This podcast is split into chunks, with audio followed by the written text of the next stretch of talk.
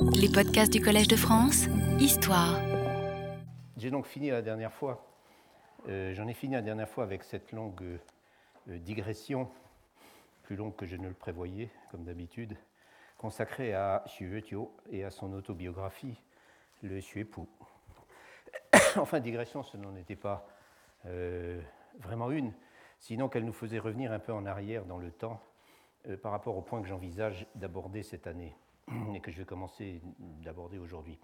À savoir, euh, je vous le rappelle, premièrement, les catastrophes naturelles qui ont ravagé les toutes dernières années des Ming, euh, et deuxièmement, les réactions populaires à l'invasion mandchoue qui leur fait immédiatement suite, et tout cela se passe en effet dans les années 1640. Et ces deux sujets, donc, considérés dans une région limitée de l'Empire, euh, mais combien importante, euh, le, Tiangnan, donc, dont nous avons déjà beaucoup parlé, surtout l'année dernière. Est toujours considéré, euh, bien sûr, à travers les documents à la, première personne, mais cette fois en s'intéressant moins à l'individu qui parle ou qui témoigne, qu'à ce qu'il a à nous apprendre depuis son poste d'observation particulier sur les événements relevant de ce que j'appelle un peu pompeusement la grande histoire.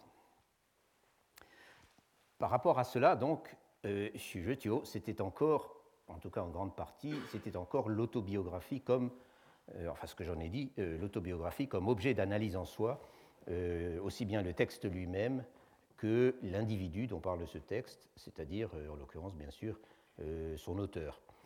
Il va de soi que c'est une approche que j'aurai encore l'occasion d'adopter, car je n'ai eu le temps d'évoquer pour le moment qu'une partie finalement assez, assez limitée euh, des écrits chinois à la première personne qui m'intéressent, c'est-à-dire ceux qui réussissent d'une manière ou d'une autre à se libérer des contraintes de l'écriture biographique en Chine telle que les ont fixées la tradition, les a fixées la tradition. Et nous verrons que si la période de transition entre les Ming et les Qing est, comme je l'ai déjà plusieurs fois expliqué, exceptionnelle de ce point de vue-là, euh, il ne manque pas malgré tout d'autres exemples dans la période qui lui fait suite.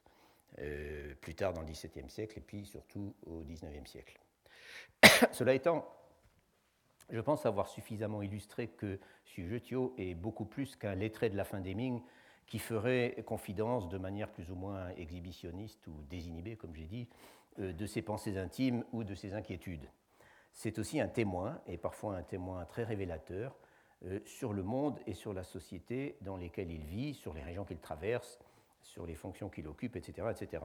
Je n'y reviens pas, j'ai exposé tout ça euh, assez en détail ces trois dernières semaines. Xu dont l'autobiographie commence en 1610, est mort en 1631, si bien qu'il est contemporain des premières alertes graves venues de Mandchourie. Pour ne citer que les plus importantes, euh, je vous rappelle la prise de Fushun, qui était une place forte stratégique qui contrôlait tout le bassin du Liaodong euh, dès 1618, euh, donc pendant la première période où Xu est fonctionnaire à Pékin. Ensuite, le désastre de l'expédition envoyée dans le nord-est pour venger cette défaite et tenter de reprendre l'initiative, et ça, Xu en parle pendant, pendant qu'il est en, en, congé pour deuil. Euh, et enfin, au tournant de l'année 1630, euh, la panique créée par un raid audacieux qui amène les Mandchous euh, quasiment en vue de Pékin. Enfin, en vue de Pékin, une façon de parler, c'était quand même à plus de 100 km. J'ai déjà dit un mot de cet épisode dont Xu qui se trouvait à ce moment-là au Fujian, parle dans son autobiographie. En revanche, comme je l'avais souligné aussi, Xu est mort trop tôt pour pouvoir être témoin des progrès foudroyants des rébellions de l'intérieur qui allait finir en fait par emporter les Ming. Et il n'a pas non plus pu connaître les terribles famines des dernières années de la dynastie, à partir de 1641 surtout. Il est occasionnellement question de sécheresse ou d'inondation dans le texte du Xuepu, euh, et aussi des chertés qui en résultent, et en fait surtout des chertés qui en résultent. Mais ce dont parle Sujetio, ce sont des crises de subsistance locales, euh, limitées, des accidents de parcours qui faisaient partie de la routine, euh, comme dans toutes les économies d'Ancien Régime d'ailleurs, et non pas de ces catastrophes climatiques et humanitaires dont il va être question à partir d'aujourd'hui. Je viens de parler de routine et de catastrophe, mais il n'y a rien en fait de plus délicat à classer ou à évaluer que ce genre d'événement, surtout si l'on cherche à faire des comparaisons dans la longue durée.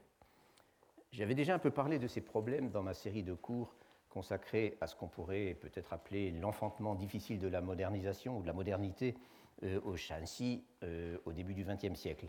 Euh, donc cette série que j'avais donnée sous le titre général Ingénieur, philanthrope et seigneur de la guerre, dont, soit dit en passant, vous pouvez lire le texte intégral avec les illustrations sur, mon site, sur le site du Collège de France. C'est la seule série de cours que j'ai entièrement arrangée, éditée et, mise, et donc mise en ligne. J'avais en particulier parlé de la terrible famine qui avait ravagé le Shanxi et d'abord la région de Guangzhou, où se trouve la grande ville de Xi'an, euh, sur laquelle était centrée mon étude, de 1928 à 1930. Certains d'entre vous se souviennent peut-être de ces descriptions épouvantables et de ces mortalités massives que j'avais évoquées en citant les sources de l'époque, mais aussi du fait qu'on discutait de façon très vive dans certains milieux sur les causes exactes de cet événement dont tout le monde s'accordait à reconnaître la gravité, euh, encore qu'avec certaines nuances. En gros, la question était de décider s'il s'agissait de causes entièrement ou essentiellement naturelles, autrement dit d'un épisode de sécheresse à répétition, s'étendant sur près de trois années consécutives, frappant une zone très vaste, bien au-delà de la seule province du Shanxi, et qu'on ne pouvait comparer qu'à la méga famine qui avait dévasté la Chine du Nord euh, exactement un demi-siècle plus tôt Merci beaucoup. Pendant les années 1876 à 79, ce qu'on appelle souvent la famine de Guangxu, du nom du, règne euh, au début duquel cet événement euh, est survenu. C'était d'ailleurs la comparaison euh, que tendait, donc entre la famine de 1928-30 et celle de Guangxu, que tendaient à faire les intéressés eux-mêmes, si je puis dire, c'est-à-dire les populations qui subissaient l'événement sur place.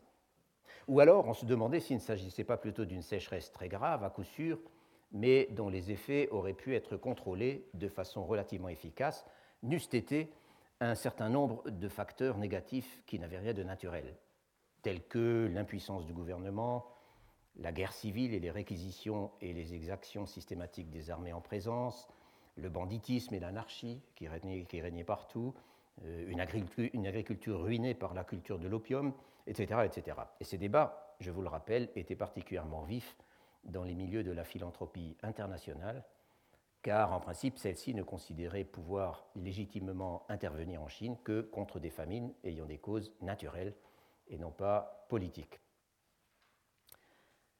On ne rencontre pas ce genre de débat au Tiangnan, au Tiangnan dont je vous ai fait distribuer une carte, euh, je crois assez bien faite, qui, euh, servira pour, toute la fin des, cours euh, puisque je parlerai de plusieurs endroits et comme ça, je n'aurai pas besoin de les localiser maladroitement au, tableau.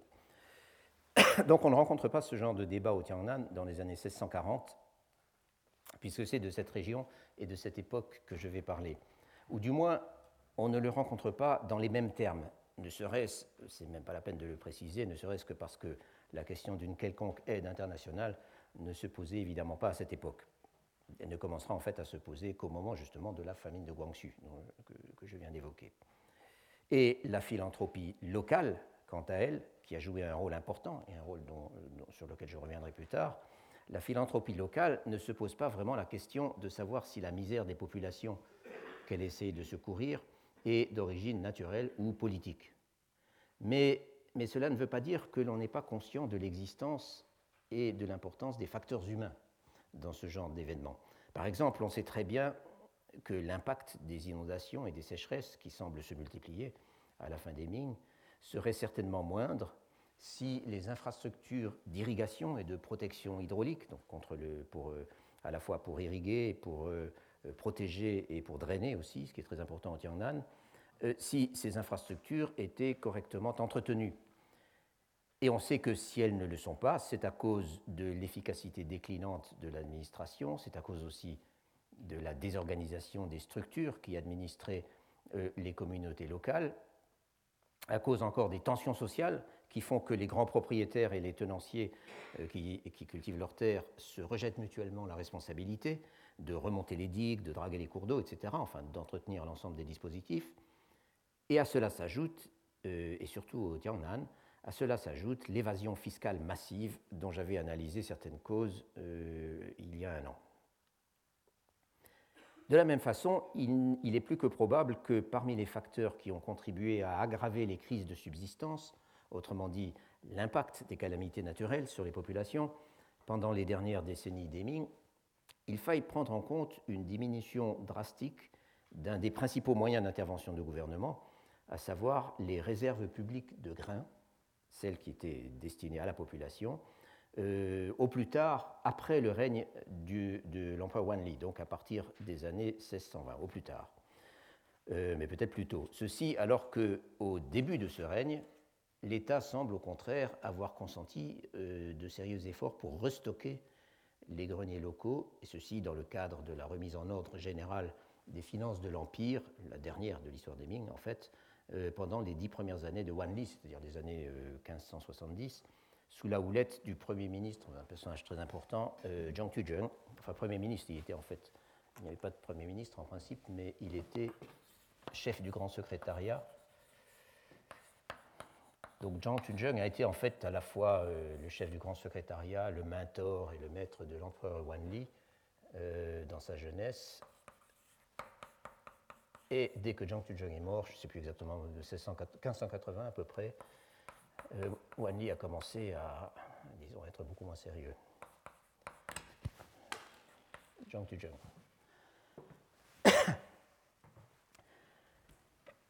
C'est d'ailleurs de, cette époque aussi que date la compilation d'une grande comptabilité de l'Empire à laquelle j'ai fait allusion, le Wanli Kwaitilu, euh, également une, initiative du, de Jiang Tuzheng, et nous avions vu que le Wanli Kwaitilu était une des lectures de Xu vous vous souvenez peut-être, à propos de la diminution des réserves de grains, que Xu Zhetio encore en faisait au passage la remarque, et je l'avais mentionné, je crois, il y a 15 jours. Euh, c'était en 1626, pendant son exil forcé dans sa préfecture natale euh, à, Chuzhou, euh, dans le sud du Zhejiang. Il était allé voir un jour, raconte-t-il, le grenier de la préfecture, qui s'appelait le Guangyingzang, enfin le grenier vaste et riche, peu importe les caractères, où on lui avait expliqué qu'il y avait en réserve environ 9000 che, euh, c'est-à-dire à peu près autant d'hectolitres. Le che qu'on traduit souvent par, euh, en mesure de poids est en fait une, dans ce genre d'emploi une mesure de capacité, ça, fait à peu près un hectolitre. 9000 che, donc répartis entre 18 bâtiments. En soi, ce n'est pas du tout une quantité négligeable. Un rapide calcul vous permet de voir que ça fait à peu près 500 euh, tonnes de grains. Mais pour une grande, préfecture quand même. Mais d'après Sujetio, il n'y avait pas moins de 70 000 cheux en réserve sous le règne précédent. Et en outre, euh, on a depuis cette époque diminué la capacité de stockage du grenier euh, en en affectant une partie des bâtiments à d'autres usages.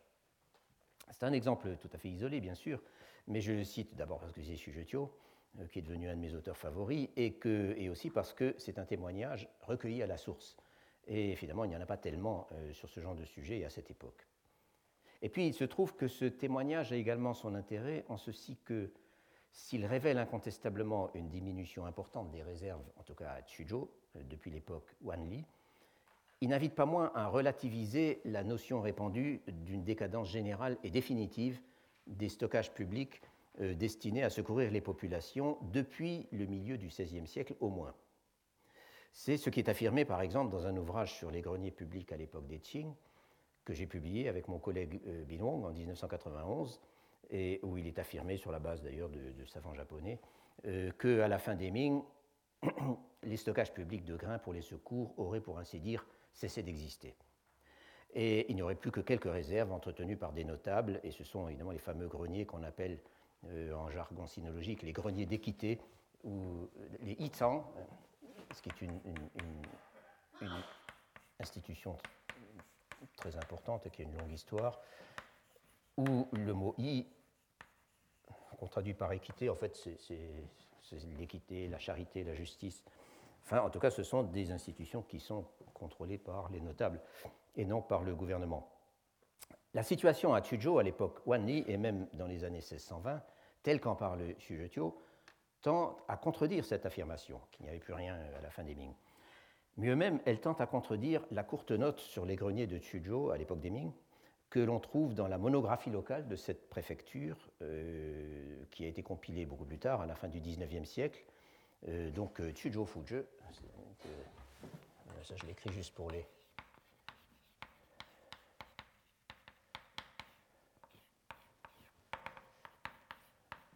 C'est donc ces, traités à la fois historiques, administratifs et géographiques qui étaient compilés pour toutes les circonscriptions euh, de l'Empire. Donc on trouve euh, euh, cette note dans la monographie de Tsujo, selon laquelle, depuis les années 1560, enfin il dit la fin du règne de Tiating, enfin c'est à peu près 1560, ce qui restait de grains à Tsujo avait été affecté au solde des militaires, si bien que lorsque l'année était mauvaise, il ne restait plus aux habitants d'autre solution que de fuir la région et d'aller mourir dans les fossés, suivant l'expression convenue. Voilà donc bien un exemple, et c'est un exemple, euh, disons, d'historiographie que, que, je trouve important ou intéressant, un exemple où la source historique standard, la monographie locale, celle vers laquelle on se tourne toujours en premier lieu sur ce genre de choses, semble donner une image très inexacte de la réalité du moins si l'on accepte le témoignage de Sujetio, et, il n'y a absolument aucune raison de ne pas l'accepter. C'est donc un exemple tout à fait isolé, mais il invite certainement à nuancer les affirmations habituelles sur la décadence de tout à la fin des Ming. C'est un point que j'ai déjà souligné plus d'une fois. Je ne dis pas qu'il n'y avait pas de décadence, mais ce n'était pas une décadence totale comme on le dit en général. Nous aurons ainsi l'occasion de voir, euh, dans la suite de mon exposé, que les autorités locales ne se contentaient pas toujours, ni partout, de se croiser les bras lorsque leurs administrés étaient victimes des calamités ou de la famine, puisque aussi bien il ne restait plus rien à leur distribuer. Il est vrai que dans un certain nombre de localités, ce sont les associations charitables qui semblent avoir joué un rôle moteur pour essayer de combattre les catastrophes euh, pendant les dernières années de la dynastie.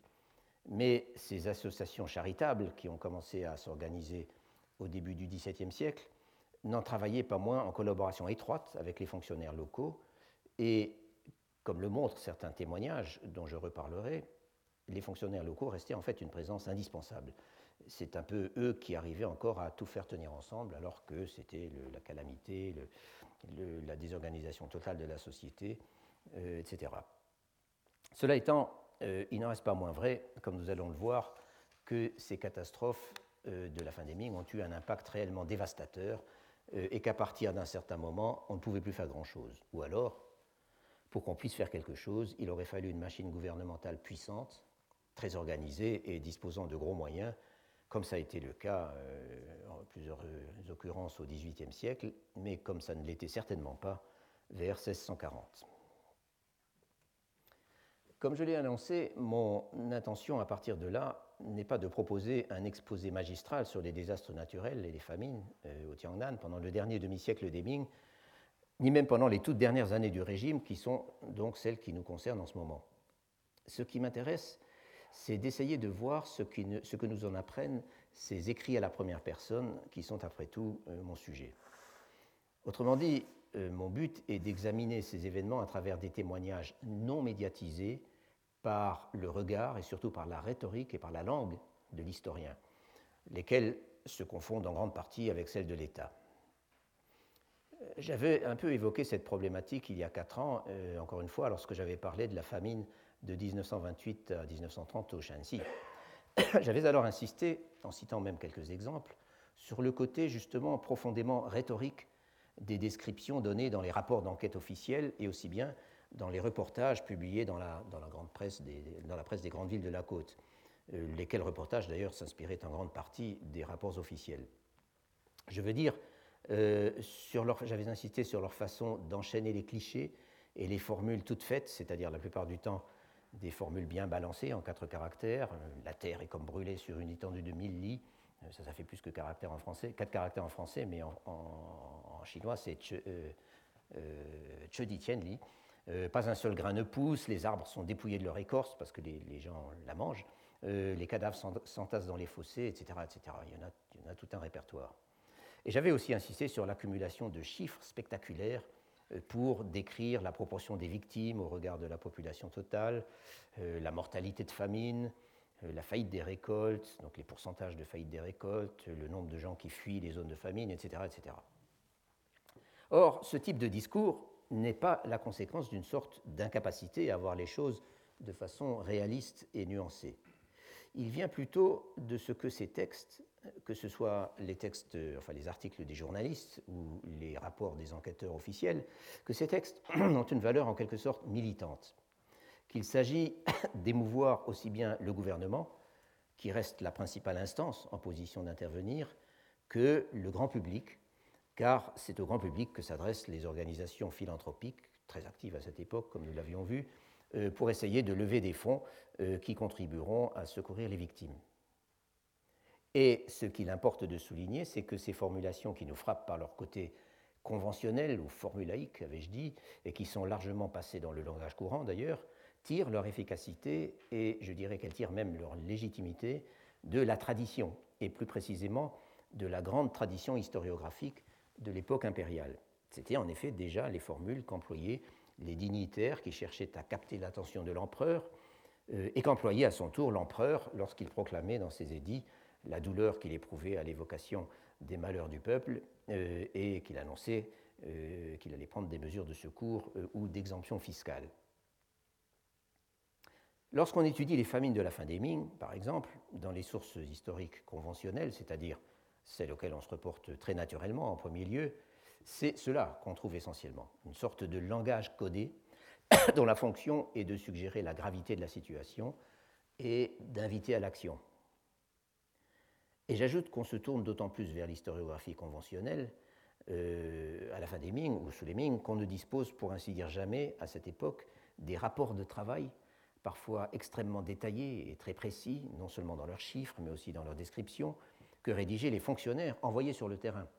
Alors que en revanche, ces rapports nous ont été conservés euh, dans certains dossiers publiés pour l'exemple à la suite de certaines famines exceptionnellement graves, euh, ou alors euh, ont été conservés dans les archives, mais au XVIIIe ou XIXe siècle. Sous les Ming, il n'y a rien de tel. Et c'est donc pour cela que les témoignages à la première personne dont je suis en train de parler sont tellement intéressants. Et ils le sont d'autant plus qu'ils n'ont, eux, aucune intention militante ou administrative du moins pas autant au sens de l'administration d'État. Il s'agit simplement pour leurs auteurs de rapporter les choses extraordinaires dont ils ont été les témoins ébahis ou épouvantés.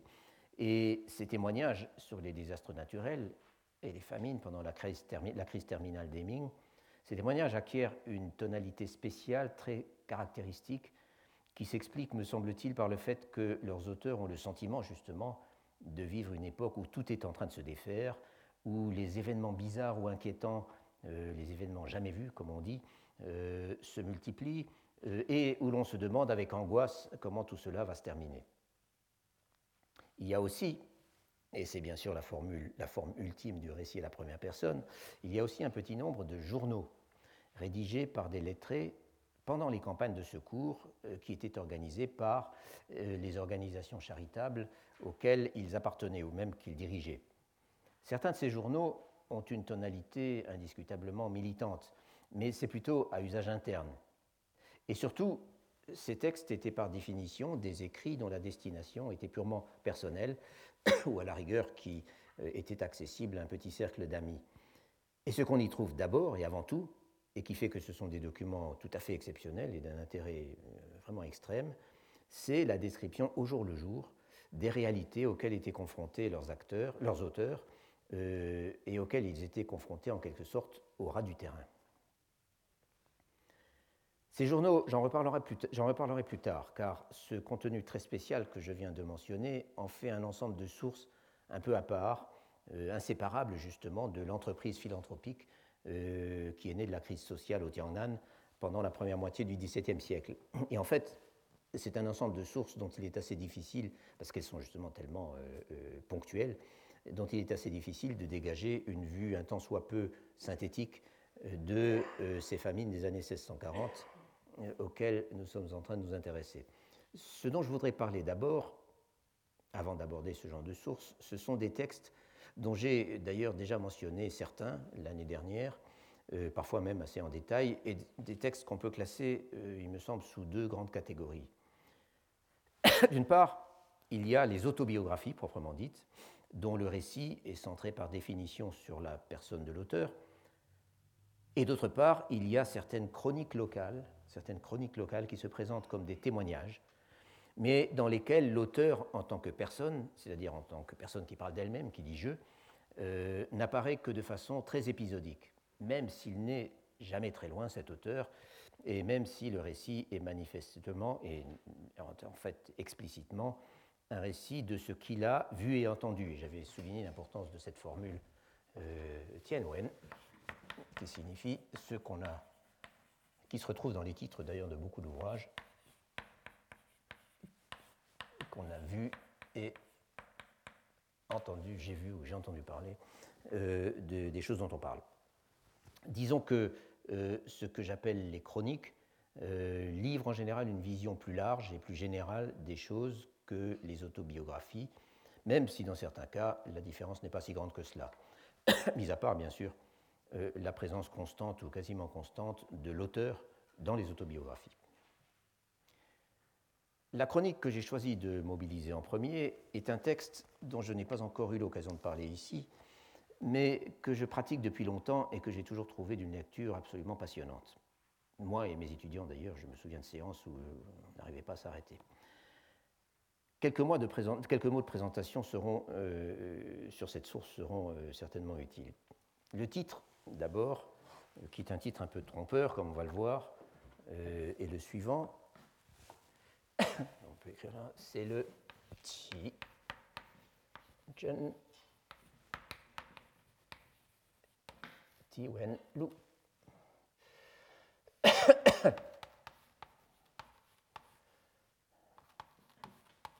Ce qui signifie tout simplement. Non, Jen, pardon. C'est Ti, euh, oui, ce Ti-là.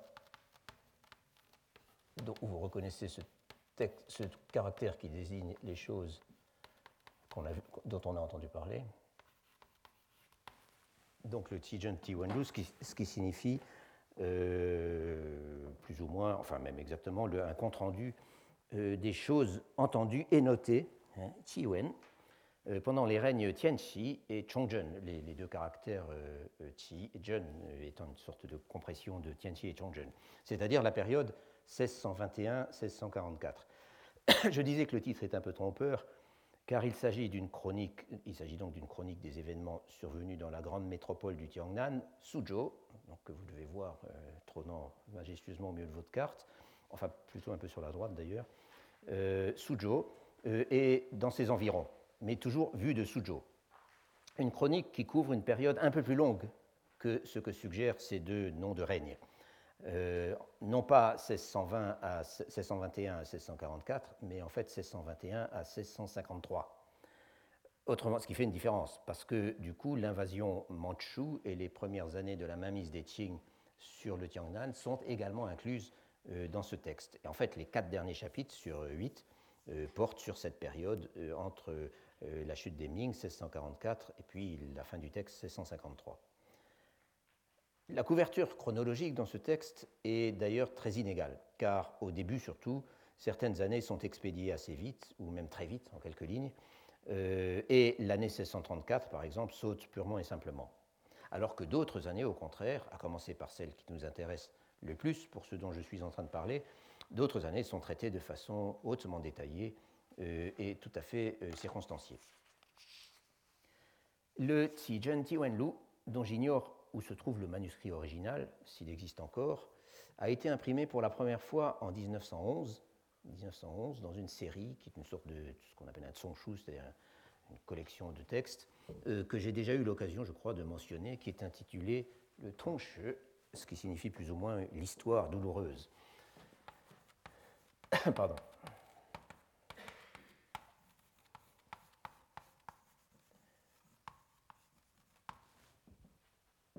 C'est une série donc euh, qui contient une vingtaine de textes, euh, datant tous de la transition euh, Ming-Qing, des textes jusque-là inédits, qui avaient été censurés ou cachés sous la dynastie des Qing en raison de la tonalité résolument anti-mandchou qu'on pouvait y trouver ça et là.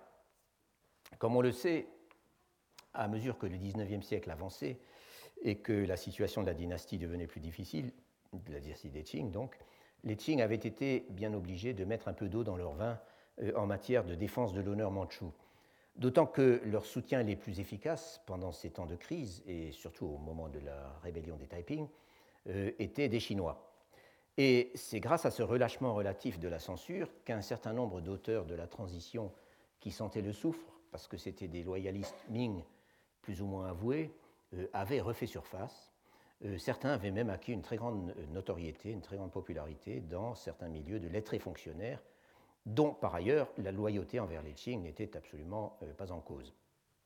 Je pense en particulier, je le cite au passage parce que c'est le plus connu, à quelqu'un comme Gu Yanwu, euh, qui est donc né en 1613 et mort en 1682, mais dont tous les textes conservés datent d'après la conquête, ce sont des textes des, Qing, euh, Gu Yanwu, qui, c'est quand même important de le souligner, n'a jamais rien publié ou fait ouvertement circuler qui soit ouvertement euh, anti-mandchou, euh, ou qui mettent explicitement en cause la légitimité des Qing. Alors que dans les textes recueillis dans le, dans le les Mandchous ne sont que des barbares qui menacent la Chine et qu'il faut, donc repousser et détruire à tout prix. Et après 1645, euh, lorsqu'il est trop tard pour les repousser, ce sont des occupants illégitimes assistés par des traîtres. 1911, qui est donc, comme je le disais, la date de la première édition du Tongshi, c'était encore la dynastie des Qing. Plus que pour quelques mois, certes, mais personne ne pouvait le savoir. Et même un éditeur aussi protégé euh, et ayant autant pignon sur rue que la célèbre Commercial Press, donc la Shangwin Shuguan, euh, qui opérait à l'abri des concessions de Shanghai, euh, même un éditeur comme celui-ci, qui a publié le, le était obligé de prendre quelques précautions s'il voulait que ses livres sortent des dites concessions.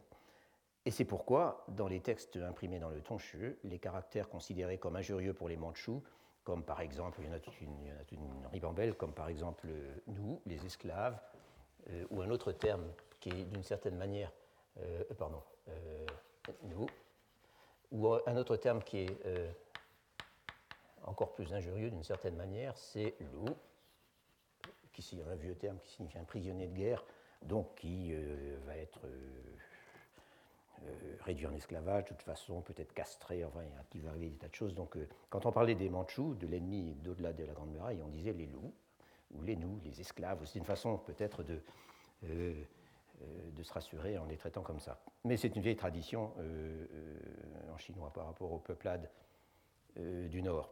Donc, ces termes, ces caractères considérés comme injurieux sont remplacés dans cette édition par des petits carrés.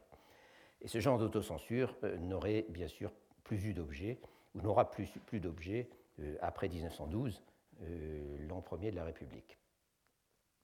Dans cette édition, qui est à ma connaissance la seule, mais qui a été reproduite plusieurs fois par la suite, euh, et dans tous les catalogues des bibliothèques et, dans toutes les bibliographies, le Tijun Tiwenlu est attribué un certain Ye Shaoyuan,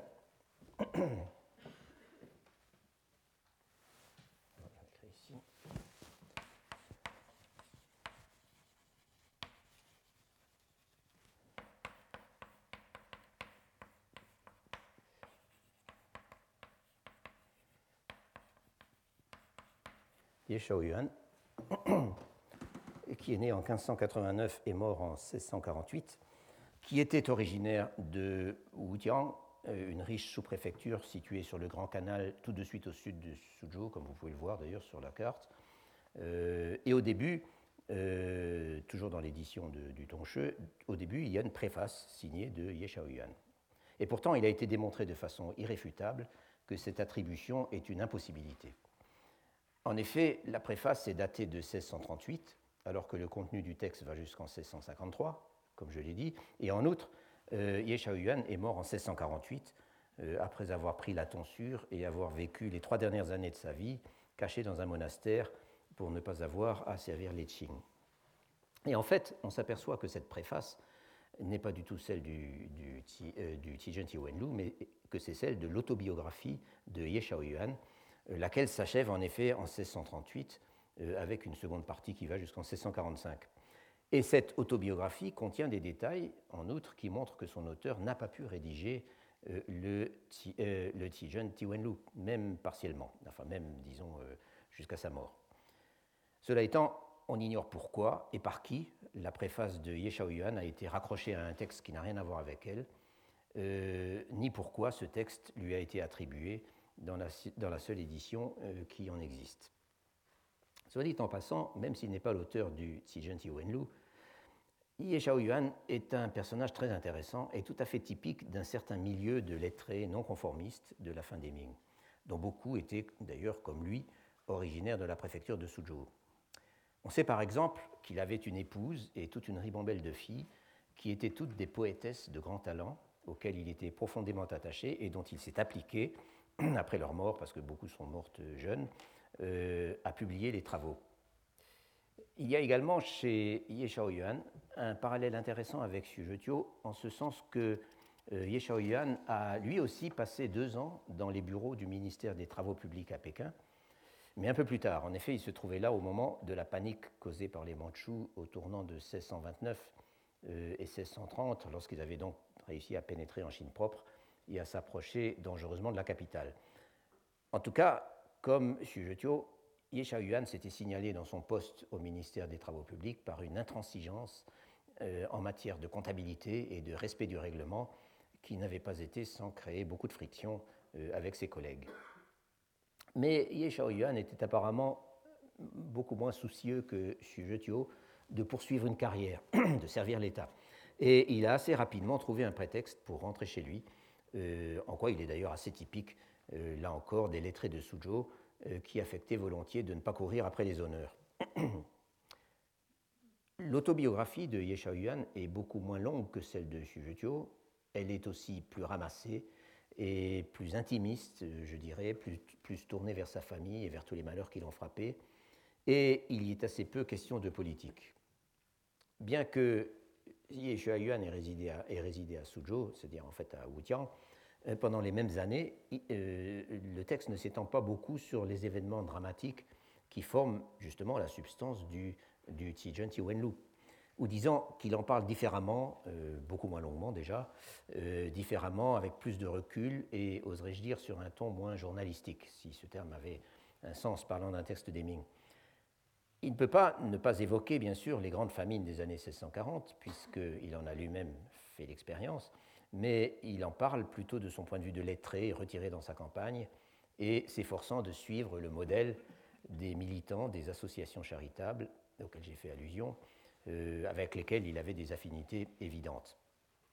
Mais encore une fois, je reviendrai sur ces associations charitables, euh, et de plus, je reviendrai certainement sur l'autobiographie de Ye Shaoyuan. Quoi qu'il en soit, l'auteur réel du Tijun Wendu pour y revenir, ce n'est pas Ye Yuan et on ne sait pas qui c'est. La seule chose qui soit certaine, c'est que c'était un résident de la ville de Suzhou et tous suggèrent qu'il appartenait à la couche supérieure de la classe lettrée, je veux dire la couche la plus riche, et celle qui avait le plus à craindre des conflits sociaux parfois euh, extrêmement violents qui ont ponctué, l'histoire de la transition euh, au Tiangnan, et aussi de celle qui avait le plus à perdre dans ces conflits. Et dans le cas où il n'en faisait pas lui-même partie de cette classe euh, supérieure, la plus riche, euh, l'auteur de cette super élite, donc du rang et de la noblesse et de la richesse, euh, l'auteur du Tijen Wenlu en épousait visiblement les intérêts, comme en témoigne par exemple le fait qu'il adopte systématiquement le point de vue des grands propriétaires fonciers menacés par l'agitation de leurs tenanciers et de leurs dépendants, laquelle agitation ne peut être pour lui qu'un grave scandale et une atteinte inacceptable à l'ordre naturel des choses. Le texte du Tijen Tiwenlu procède par juxtaposition d'entrées ou de paragraphes, euh, arrangés bien sûr par ordre chronologique, euh, parfois jour après jour, et dans la plupart des cas consacrés à un sujet ou à une anecdote particulière. Euh, le contenu est extrêmement varié. Déjà, on y trouve une quantité de faits divers, voire de simples potins euh, concernant la vie à Suzhou et dans la région. Autrement dit, les incidents de la vie quotidienne, les affaires de crime ou d'adultère qui nourrissent la chronique, euh, les incendies, il en est mentionné une quantité, et certains détruisent des quartiers entiers, euh, et beaucoup de choses encore. Et rien que cela rend la lecture du Tijun Wenlu, je dois dire, assez distrayante, du moins tant qu'il n'est pas question des horreurs de la famine ou de la guerre. Et en fait, je voudrais consacrer ce qui me reste de temps aujourd'hui euh, à consacré à Suzhou, c'est-à-dire à tout ce qu'on perçoit de, la ville et de son environnement dans ce texte, dans le Tijenti Wenlu, car cela nous aidera à contextualiser, comme on dit, les événements des années 1640 que j'aborderai donc la prochaine fois, dans 15 jours. Suzhou était une grande ville, une capitale culturelle et commerciale, où résidaient beaucoup de ces grandes familles euh, mandarinales, c'est euh, Wangtia, les familles en vue, ou Daru, les, grandes familles. Euh, et les grandes familles de Suzhou étaient incontestablement le nec plus ultra de la haute élite lettrée en Chine, en fait. Mais il n'y avait pas qu'elle, bien sûr. Déjà, il y avait en plus de cela une population très nombreuse et prompte à s'agiter de lettrés d'un rang nettement plus subalterne, et je veux bien sûr parler là de ces fameux étudiants confucéens, Sheng Yuan, et il y a toute une série de termes, euh, que j'ai évoqués assez longuement l'année dernière. Mais il n'y avait pas que des lettrés à Suzhou. Il y avait aussi beaucoup de gens non titrés, mais très riches, euh, des entrepreneurs, des magnats de la finance ou du négoce. Euh, et à ce sujet, d'ailleurs, il n'est pas inutile de rappeler que le négoce et la finance étaient des activités auxquelles participaient aussi bien les membres les plus fortunés de l'élite lettrée, plus ou moins discrètement, mais évidemment, eux avaient en plus la classe et le bon goût. Autrement dit, ils avaient ce qu'on est convenu d'appeler la distinction. Et c'est un thème qui a été étudié récemment de façon très intéressante, justement la, course-poursuite entre les nouveaux riches et puis les gens vraiment distingués. Et puis, il y avait toute une population de commerçants, grands et petits, d'artisans et même d'ouvriers. Et là, je fais bien sûr appel aux célèbres soyeux de Suzhou, célèbre en tout cas pour les historiens, qu'on appelait les Tiru, ce qui signifie les familles ou les foyers, euh, littéralement, qui possèdent, ou plutôt qui travaillent sur un, métier à tisser. Enfin, le mot ti euh, peut désigner n'importe quel mécanisme ou machine, mais en, l'occurrence, c'est un métier à tisser. Euh, les Tiru travailler contre salaire pour des courtiers ou pour des commanditaires, y compris d'ailleurs pour l'État, et il n'était pas rare que leurs ateliers regroupent une quantité importante de métiers, sans malgré tout qu'on puisse parler de manufacture au sens, euh, technique du terme. De la même façon d'ailleurs, si la condition des, des tirous était extrêmement précaire, et si l'on peut certainement dire qu'ils étaient euh, durement exploités, il serait néanmoins excessif de parler d'un prolétariat au sens moderne prolétariat auquel il faudrait d'ailleurs encore ajouter les ouvriers spécialisés dans la teinture ou dans le polissage des tissus, euh, disons toute l'industrie du textile qui était extrêmement active dans tout le Tianan, mais particulièrement à Suzhou. Mais si les soyeux de Suzhou ne constituaient pas un prolétariat, ils n'en avaient pas moins, sinon une conscience de classe, en tout cas la conscience d'appartenir à une corporation bien définie, partageant le même savoir-faire et le même mode de vie, et surtout avec des intérêts en propre à défendre. Et cela, la défense de leurs intérêts, ils l'ont fait en plusieurs occasions, de façon très organisée et parfois violente, en se mettant en grève et en manifestant. Et certaines révoltes de Tirou ont fait beaucoup de bruit jusque dans les plus hautes sphères de l'État.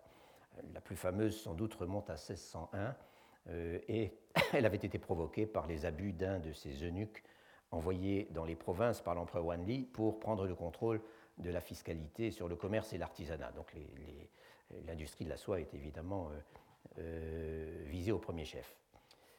Il est difficile, en fait, quand on enfin, je crois, je trouve qu'il est difficile, quand on évoque les tirous de Suzhou, de ne pas penser aux soyeux de la Croix-Rousse au, XIXe siècle. Quoi qu'il en soit, il est occasionnellement fait allusion aux tirous dans le Tijen Tiwenlu, et c'est pour cela que j'en ai parlé euh, un peu plus longtemps que c'était nécessaire. Et de fait, de tout cela, de cette métropole euh, régionale dominée par son aristocratie mandarinale, avec sa petite noblesse de lettres ordinaires, sa bourgeoisie commerçante et ses classes laborieuses et dangereuses, sans parler de la présence nombreuse des représentants de l'État, de tout cela, donc, le Tsijen Tiwenlu est, autant que je puisse en juger, car je n'ai pas tout lu, euh, un des textes qui livre l'image la plus vivante, la plus diverse et aussi la plus contrastée. Et il la livre, cette image, à travers tous ces faits divers, justement, euh, quand il ne faut pas parler de chiens écrasés, tous ces incidents et tous ces accidents qui font partie de la vie quotidienne dans une grande ville dont tout le monde parle et que tout le monde commente, Euh, il la livre également à travers la description des fêtes, des célébrations et des cérémonies officielles qui ponctuaient l'année et auxquelles toute la ville participait. Enfin, on en a l'impression à lire le texte. Et enfin, il la livre, cette image, à travers l'évocation que je trouve assez frappante de ce qu'on pourrait appeler une psychologie urbaine, une psychologie urbaine particulièrement intéressante à observer, évidemment lorsqu'il s'agit d'une aussi grande ville. Une psychologie urbaine qui se manifeste par la propagation quasi instantanée des rumeurs, même les plus absurdes, par des mouvements de panique ou des explosions de violence que rien ne laissait prévoir, et aussi par une passion partagée pour tout ce qui concerne la politique, je ne dis pas le politique, mais bien la politique, que ce soit la politique locale ou la politique nationale. Euh, et dans le cas de Suzhou, de Suzhou, avec tous les personnages importants qui y résidaient, les deux, les deux niveaux étaient toujours plus ou moins euh, en rapport l'un avec l'autre. Je vais d'ailleurs y revenir dans un instant. Je parlais d'explosion de violence, mais en fait, la violence et le danger semblent faire euh, partie du quotidien de Suzhou euh, pendant la douzaine d'années, en tout cas, couvertes par le Tijen Tiwenlu avant les années 1640 et les terribles sécheresses dont nous parlerons. Et là, c'est une violence sous-jacente, si on veut, et sans arrêt visible. Et là, en fait, il faut prendre en compte non seulement la ville de Suzhou intramuros, mais aussi les campagnes environnantes, euh, qui sont d'ailleurs fortement urbanisées elles-mêmes car, et commercialisées, car les deux vivaient en, en étroite symbiose. L'agriculture et l'artisanat rural produisaient pour les marchés de la ville, les grands propriétaires ruraux résidaient en ville, ou au contraire, ils allaient se réfugier dans leurs manoirs ruraux lorsqu'on craignait des violences en ville. Les mauvaises récoltes et les chertés se traduisaient par des violences un peu partout, des attaques contre les résidences des riches, des pillages en tout genre, car même en cas de difficultés conjoncturelles, la fiscalité restait impitoyable. Le gouvernement central, à ce moment-là, était financièrement aux abois et il ne pouvait, pas se passer, il ne pouvait en aucun cas se passer des revenus du Tiangnan pour approvisionner ses troupes au nord. Et du coup, les propriétaires, qui étaient supposés payer les impôts, refusaient de diminuer les rentes que devaient leur payer les innombrables tenanciers qui cultivaient leurs terres, et en bref, la menace de la violence sociale dans les campagnes, les pillages visant les riches propriétaires ruraux, les, les, méfaits de ces gens, également les méfaits de ces gens apparemment assez nombreux euh, qu'on appelle les jeunes voyous sans feu ni lieu, j'aime bien cette expression de Euchao, c'est-à-dire les, jeunes. Hein, au fond, ça me vient à l'esprit tout d'un coup. la, traduction littérale de Eushao, ce serait salaud jeune. Euh, donc c'était des Wulai, enfin pratiquement. Euh, attendez, Wulai, oui, pardon. Voilà. Donc les Wulai sont des gens littéralement qui n'ont rien sur quoi s'appuyer, c'est-à-dire qu'ils n'ont pas de, de, de, métier bien défini. Et les Eushao, c'est donc les, les hein, les jeunes qui sont méchants.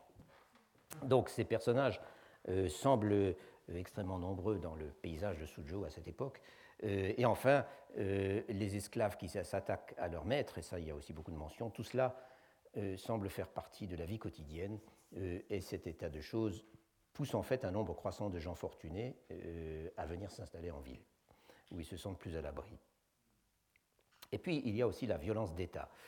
ainsi, le comportement prédateurs, les exactions et toujours les violences et toujours les violences des troupes chargées de collecter le tribut en grains sont constamment mentionnées, très souvent, et les conséquences peuvent aller assez loin. En 1637, par exemple, ça c'est aussi une anecdote urbaine si on veut, en 1637, un officier des troupes du tribut qui s'était attaqué à une riche résidence en ville, dont il soupçonnait les occupants d'avoir pillé un de ses bateaux, euh, qu'ils avaient torturé à mort et avaient tout dévasté, euh, provoque en retour une émeute au cours de laquelle son palanquin officiel est démoli par la foule et lui-même est battu sévèrement et entièrement dépouillé de ses vêtements et livré dans cet appareil au préfet de Suzhou. Et lorsqu'il repart, après avoir reçu du préfet quelques oripeaux pour couvrir sa, nudité, plusieurs hommes de son escorte sont massacrés par la foule. C'est une anecdote. Et l'auteur s'exclame, après l'avoir raconté, incident extraordinaire. Euh, et ce genre d'expression, il y en a d'autres équivalents, revient sans arrêt dans le texte et lui donne un peu sa, sa, tonalité, enfin contribue à lui donner sa tonalité. Quelques années avant, en 1629, c'était une mutinerie des garnisons de Wusong et de l'île Chongming. je ne sais pas si Wusong est sur la carte. l'île Chongming, certainement, c'est la grande île dans l'estuaire du. on n'a pas écrit son nom. du Yangtze. Si, Chongming. tout à fait à l'embouchure du Yangtze. Et Wusong était, euh, qui, fait partie de Shanghai, je crois maintenant, euh, était une, euh, une, garnison très importante donc, en avant de Suzhou, si on veut. Donc les garnisons de, de, de, de, Wusong et de l'île Chongming se mutinent parce qu'elles n'ont pas été payées depuis dix mois. Et ceci crée la panique à Suzhou car les mutins en fait se dirigent vers la ville. On ferme donc toutes les portes euh, le grand coordonnateur, donc le, le euh, sanctionne les fonctionnaires et les commis qui sont accusés d'avoir retenu les soldes, et il faut envoyer le juge préfectoral en, personne, euh, hors les murs, pour aller calmer les troupes et leur distribuer l'argent. Et une fois qu'ils ont reçu l'argent, enfin, dont ils considéraient qu'il leur était dû, les militaires repartent et on rouvre les portes. Et de fait, la fermeture des portes qui commandaient l'accès le, le, long de la muraille, qui était, extrêmement enfin c'était une très, très, très importante muraille à Suzhou, donc la fermeture des portes qui commandent l'accès à la ville, chaque fois qu'il y a un danger, ou même une rumeur, et leur réouverture une fois le danger passé, ou la rumeur infirmée, euh, ce sont des choses qui sont très souvent mentionnées pendant ces années périlleuses. De même d'ailleurs que la fuite en masse des habitants de la ville qui vont se réfugier à la campagne, ou au contraire des ruraux qui viennent se réfugier en ville. Et ces mouvements, je dirais presque que ces mouvements alternés euh, semblent euh, rythmer la vie de Suzhou. Et d'ailleurs, j'en donnerai à cette époque, et d'ailleurs, j'en donnerai d'autres exemples. Et pendant ce temps, notamment pendant la conquête, des, la conquête manchoue, et pendant ce temps, la politique continue. Je mentionnais tout à l'heure à quel point la politique fait partie de la vie et de la mentalité de Suzhou. Et déjà, il y a ce qu'on peut appeler la vie politique locale, qui est constamment en évidence dans les pages du Tsi Wenlu, de quoi s'agit-il exactement quand je parle de politique locale? Eh bien, il y a plusieurs choses. Il y a d'abord tout ce qui concerne la personnalité et le style, si on veut, euh, le caractère, euh, et on peut même dire le pedigree euh, des fonctionnaires en poste dans la ville. Il y avait beaucoup de fonctionnaires. Il y avait deux magistrats qui avaient leur bureau à Suzhou, ceux des sous-préfectures de, comme beaucoup de, comme quelques-unes des grandes métropoles en Chine, Suzhou, la préfecture de Suzhou était était, la ville de Suzhou avait été partagée entre deux euh, sous-préfectures, Sienne, qui avaient leur siège à l'intérieur des murs de la préfecture. Donc, euh, alors là, je ne sais, sais plus laquelle était à l'est et à l'ouest, mais enfin, les deux s'appelaient d'une part euh, Wu, attendez, j'écris mal, Wuxian. Non, Wu, c'est le nom, le vieux nom de toute la région du Tianan.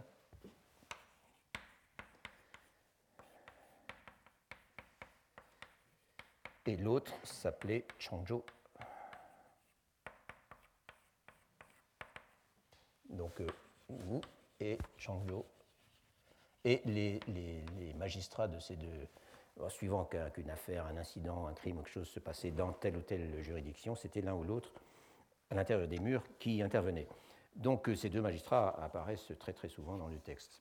Donc il y avait les deux magistrats de, de Wuxian et Changzhou, il y avait le préfet de Suzhou, et il y avait également, toujours dans la ville, plusieurs fonctionnaires de rang provincial, euh, à commencer par le grand coordonnateur, euh, c'est-à-dire l'espèce de super gouverneur, qui avait pour titre euh, Intian Xunfu.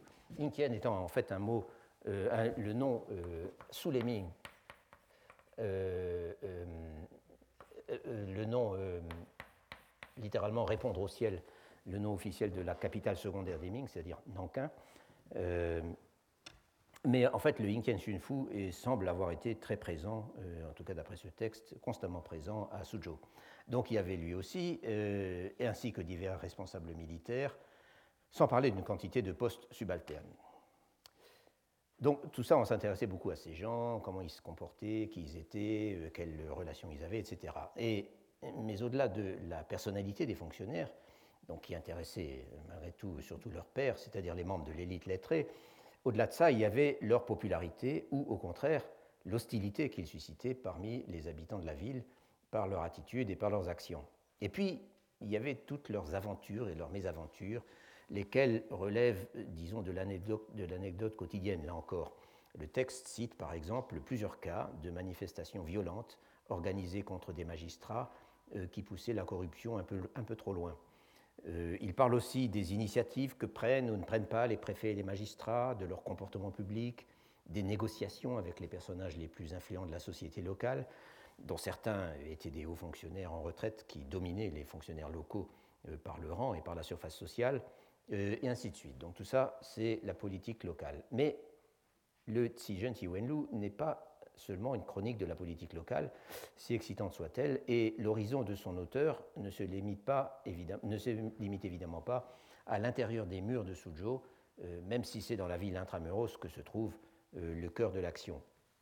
Et il ne se limite pas non plus au territoire de la préfecture euh, qui portait ce nom, la préfecture de Suzhou, ni même à l'univers du Tiangnan, tant il est vrai que le Tiangnan est un univers en soi, euh, géographiquement, économiquement et surtout culturellement. L'auteur du Tijen Wenlu parle régulièrement en fait de la politique au niveau national, celle qui se faisait à Pékin, à laquelle, encore une fois, une société comme celle de Suzhou, euh, avec tous les anciens et futurs fonctionnaires qui la peuplaient, était étroitement associée, et ce, d'autant plus que la politique nationale faisait parfois irruption à Suzhou de façon violente. On rencontre plusieurs exemples de cette irruption violente de la grande politique, si je puis dire, dans le Tsijen Wenlu.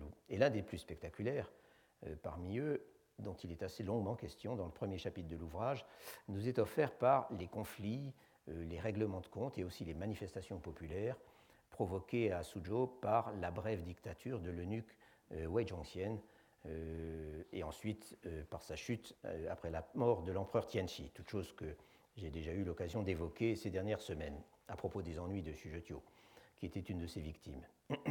Wei Zhongxian avait été à l'origine de purges sanglantes contre ses adversaires politiques à Suzhou, c'est-à-dire contre les sympathisants du parti Donglin, qui étaient particulièrement nombreux dans la région. Et aussi bien les manifestations de lettrés que les émeutes populaires qui avaient éclaté dans la ville pour s'opposer aux arrestations avaient fait énormément de bruit, euh, et là encore jusqu'au sommet de l'État. Par ailleurs, on sait que Wei Zhongxian en était arrivé à un tel degré de mégalomanie, pendant ces deux dernières années de sa dictature en particulier, euh, qu'il avait entrepris de faire édifier des sanctuaires en son honneur, c'est-à-dire ce qu'on appelait des shangtse, sanctuaire euh, non pas vivant, mais en l'honneur d'une personne vivante, un peu partout dans l'Empire.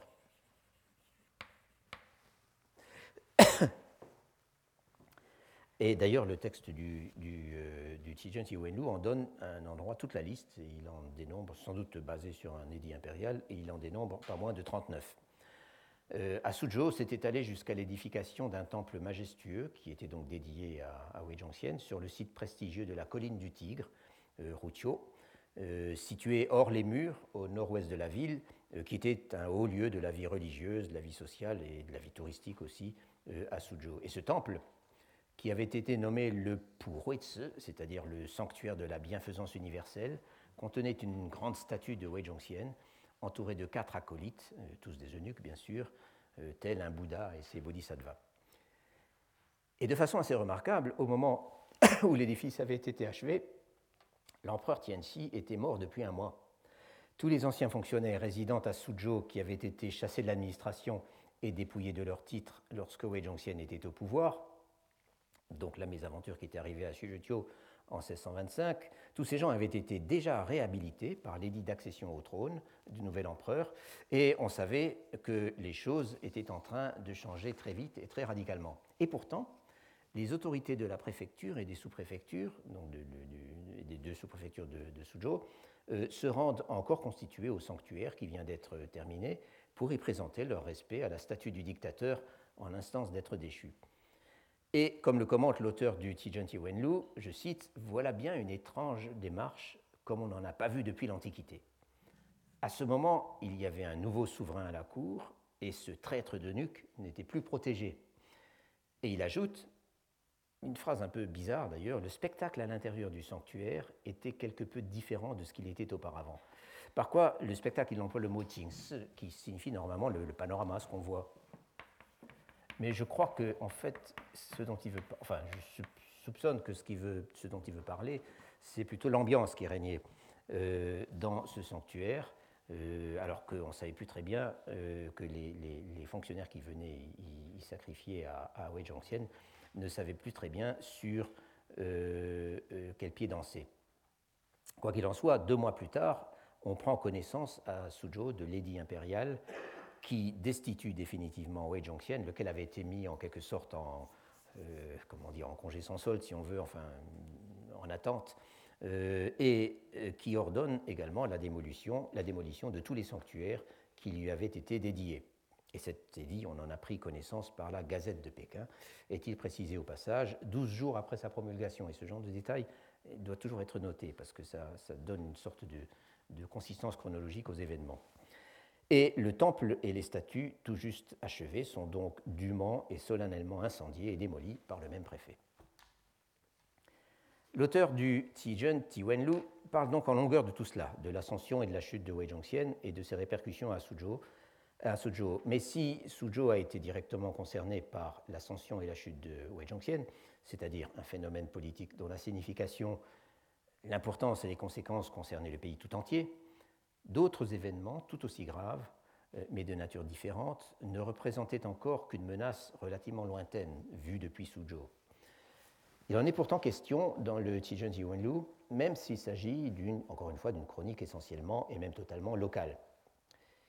C'est que ces événements euh, ont, aussi, ont eux aussi un impact indirect sans doute, et parfois simplement psychologique, mais qui méritait apparemment d'être relevé dans une chronique comme ça.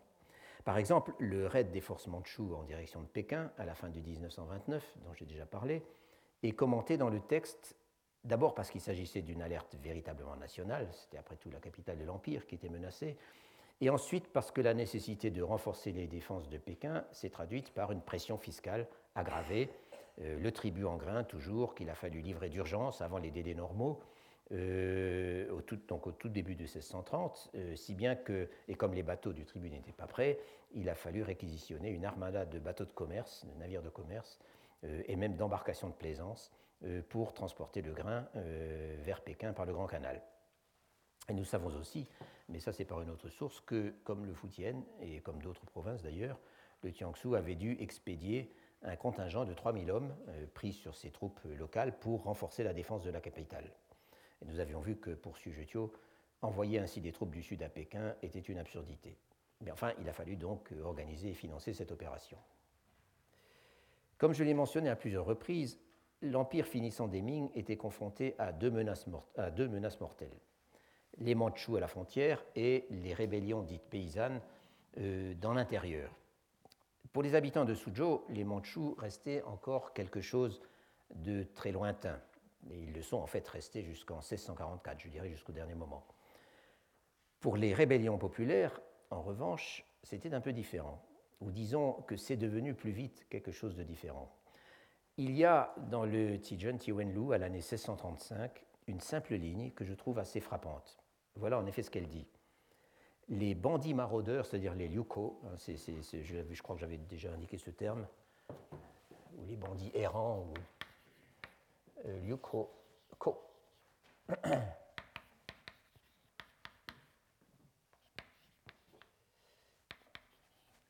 Liuko, les bandits maraudeurs, donc c'est comme ça que j'essaie de, de, traduire le terme, euh, sévissent, ils saccagent les préfectures et les sous-préfectures, et ça s'approche progressivement du Tiangnan. Ils ont incendié et démoli les tombes impériales de Fongyang, le grand coordinateur Zhang Guowei a dû partir à la rescousse à la tête des officiers et des troupes. Donc les choses se rapprochent. Le chef rebelle qui avait pénétré au Anhui, qui faisait partie du Tiangnan, et ça vous le voyez sans doute bien sur la carte, euh, pas cette carte. Attendez, où est-ce qu'il est cette carte? Ah ben, Je l'ai perdue. Ah si, voilà. Euh, oui, il n'y a pas le mot Anhui. Vous pouvez voir Fangyang tout à fait en haut, euh, en haut de la carte. Euh, le, oui, le chef rebelle qui avait donc pénétré au Anhui, euh, qui faisait partie du Yangnan, et qui était allé jusqu'à aller désécrer les tombes impériales de Fangyang, et Fangyang était la préfecture natale du fondateur de la dynastie des Ming, c'était euh, Zhang Xianzhong, l'un des deux grands leaders, ou l'un des deux grands chefs, personnage très important, enfin très, très connu, de, des rébellions populaires de la fin des Ming. Donc Jean L'autre étant euh, Li Zecheng, celui qui, comme j'ai dû le rappeler, euh, s'est finalement emperé de Pékin en 1644.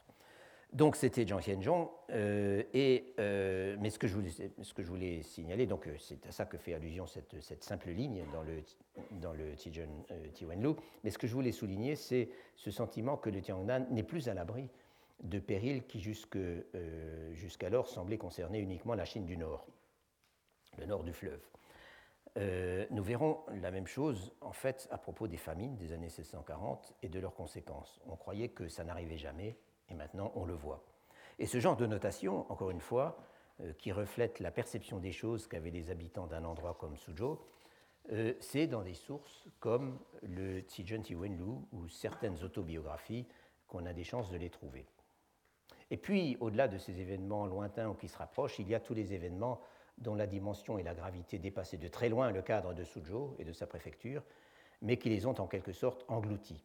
Et là, il y a évidemment la conquête mandchoue, l'événement avec un grand E, euh, et puis il y a donc les famines des années 1640 qui l'ont immédiatement précédé euh, et dont je commencerai à parler la prochaine fois. Je vous remercie.